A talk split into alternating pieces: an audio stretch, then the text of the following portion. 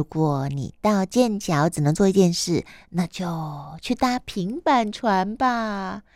在游程中，你就可以大概了解剑桥的地理位置。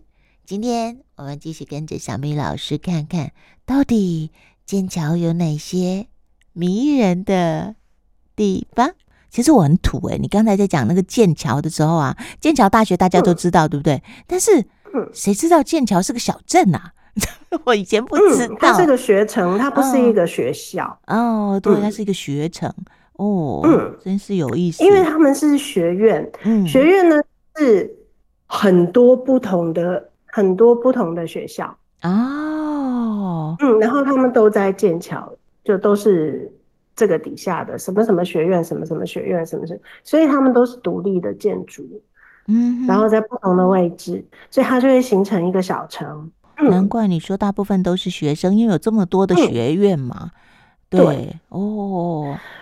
然后我很喜欢那个地方的，还有一个，呃，就是我也不知道为什么，有一天我就忽然想说，这么美的地方，因为那边风光实在太美了。嗯，然后我就觉得，嗯，那么不知道有没有植物园？它真的有。结果我告诉你，那个植物园美死人了。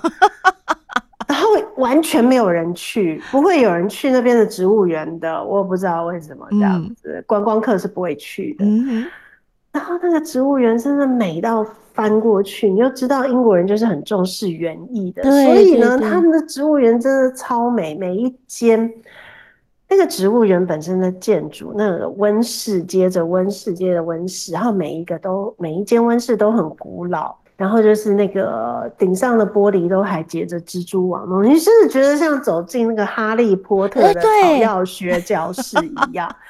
就是这个感觉。然后什么东西都是木头的，然后每一间温室都是不同的气温、不同的湿度，然后在那个灿烂的阳光照射底下，植物欣欣向荣。每一间都美到美到翻过去，而且温室就是一个很舒适的地方，嗯、因为它所有的这个温度湿度都是控制住、控制好很。好，对对对对。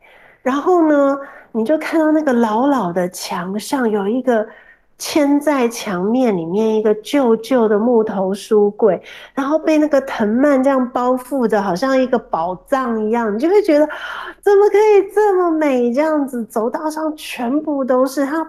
它的温室区不小，但是也不大，嗯、所以它的过道两边全部都是植物，然后藤蔓，然后每一间温室你推门进去，一进去就是，哇你就先可以感受到那个气温跟湿度的变化，嗯、然后再看到那里的植物，啊，真的是美到翻过去。我告诉你，不知道说什么地方很有灵气，充满能量。我觉得剑桥的植物园真的能量饱满到不行。好到不行，所有花花草草的小精灵都在跟你 say hello。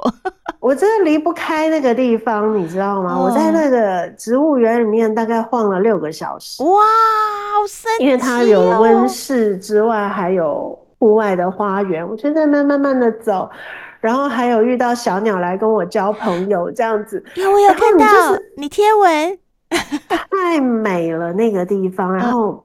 每一个区域都有它，因为植物园嘛，嗯，它每个区域都有它的规划，是不同的植种，所以呢，你就每一个区域你都这样慢慢的走进去，然后去感受，然后去欣赏。那虽然是冬天，不是植物最美、最欣欣向荣的季节，嗯、可是冬天有冬天的植物看啊，对对，它就哦，简直是舒服到不行，离不开那个地方，然后那个泥土的气味，嗯。然后是那种草木的气味、鸟叫，然后还有那个，还有池塘。池塘，我我一直没有觉得冷，直到我看到那个池塘，那个池塘的表面是结冰的。哦，哦，那表示温度还是，浮冰这样。那表示晚上或的的时候温度还是低的啊。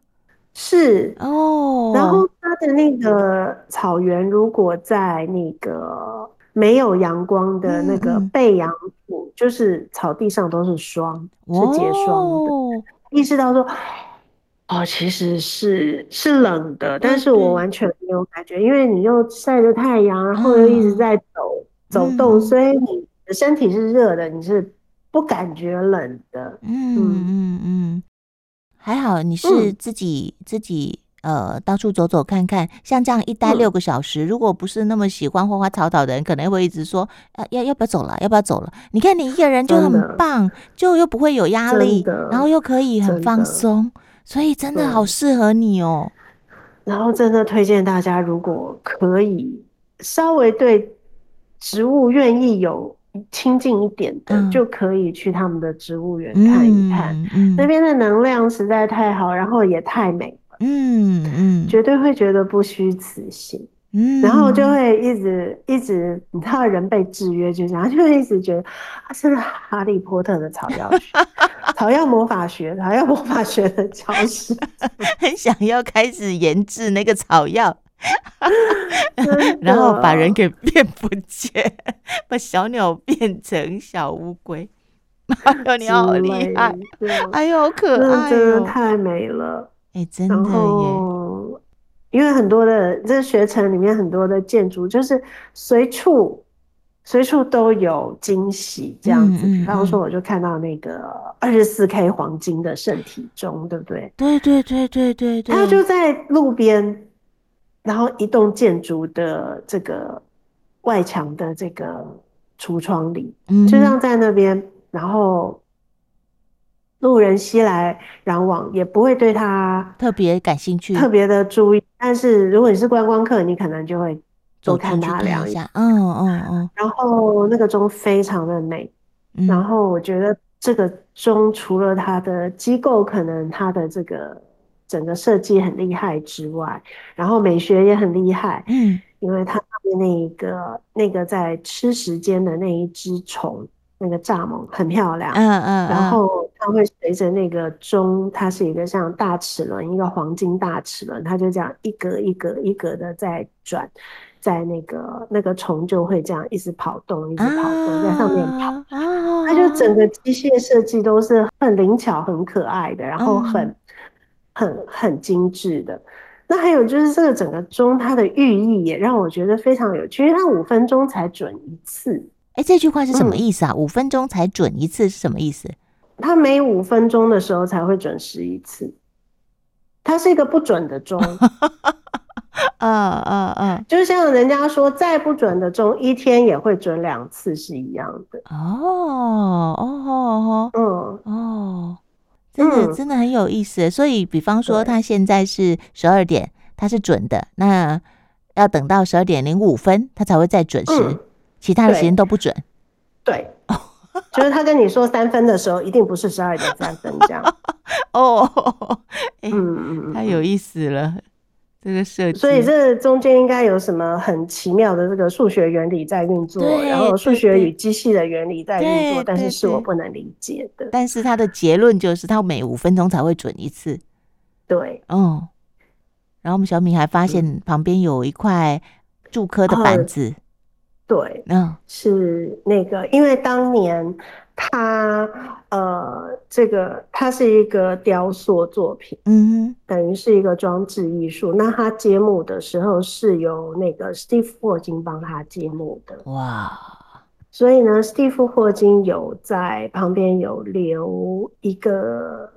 有留一个小小的这个铭文，这样子，嗯、他们有把它印在旁，呃，就是住在旁边的墙上这样，嗯、然后就说这个斯蒂芬霍金的名字就在上面，然后写着他说这是一个每五分钟会准一次的时钟这样，然后那他的这个。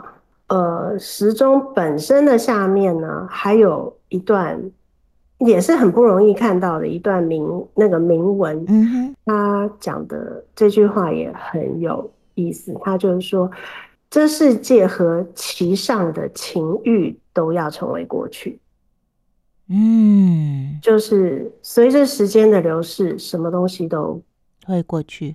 嗯，会过去。那他这是圣经里面的一句话，这样子。嗯嗯嗯，所以就不用太执着于情与欲吧。是。然后那个撑船之旅也是很过瘾，而且你知道那个船夫跟你讲的事情，通常都是旅游书上看不到的东西。嗯哼哼哼。比方说，他就会跟你讲说啊，你看这栋建筑为什么它的窗子这么小？他就会跟你说，而且很多窗子，你看它，呃，好像是封住的样。他就说，哦、呃，因为这一栋建筑的时期就是在英国会依照你的窗子收税的时候。啊，oh. 所以你的窗子的大小多少会决定你要交的税有多少哦，oh, 那当然要小一点。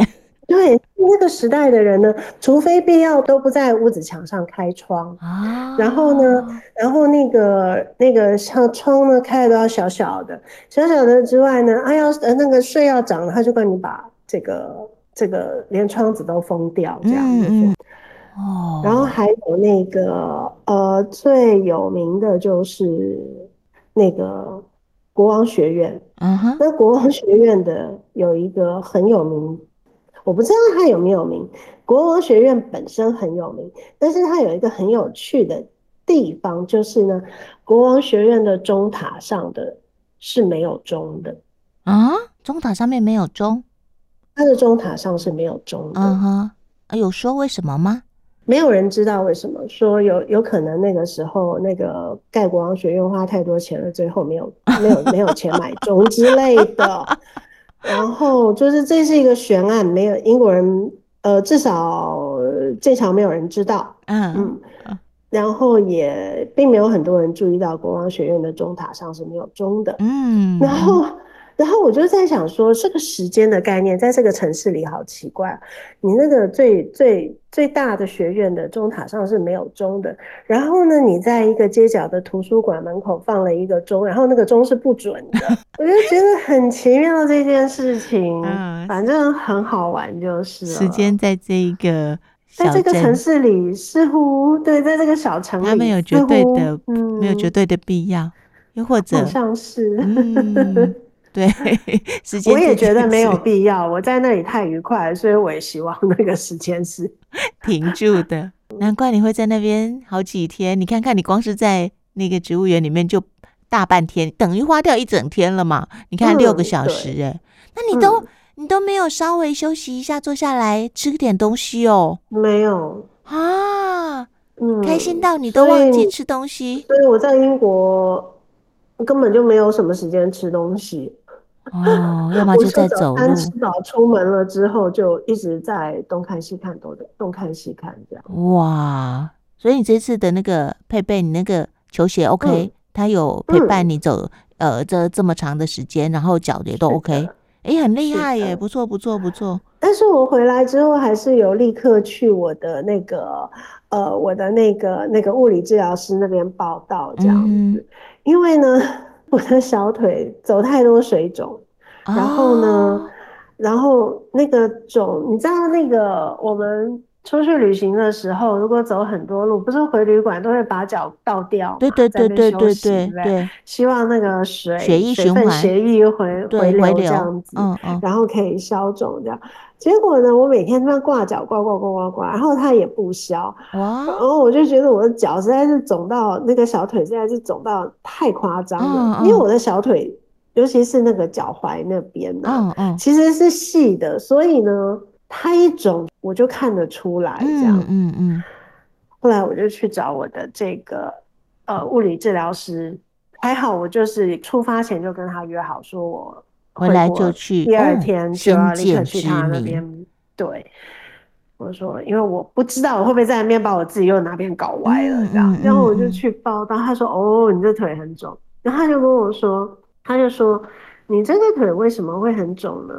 就是除了你走很多的路之外，还有就是你的那个筋膜跟肌肉一直在运动，它整个紧张的状态，所以呢。”它紧缩的时候，血液跟水分呢就会被困在那边哦，嗯，堵住就也被锁住了啊。那被锁住了，他就走不开。那他就帮我把我的筋膜都松开来，然后他说啊，那你今天回家睡一觉，应该明天就会发现水肿都消。恭喜你，真的好厉害哟，真的很厉害诶，这位物理治疗师超强、超专业的、超专业的、超专业的。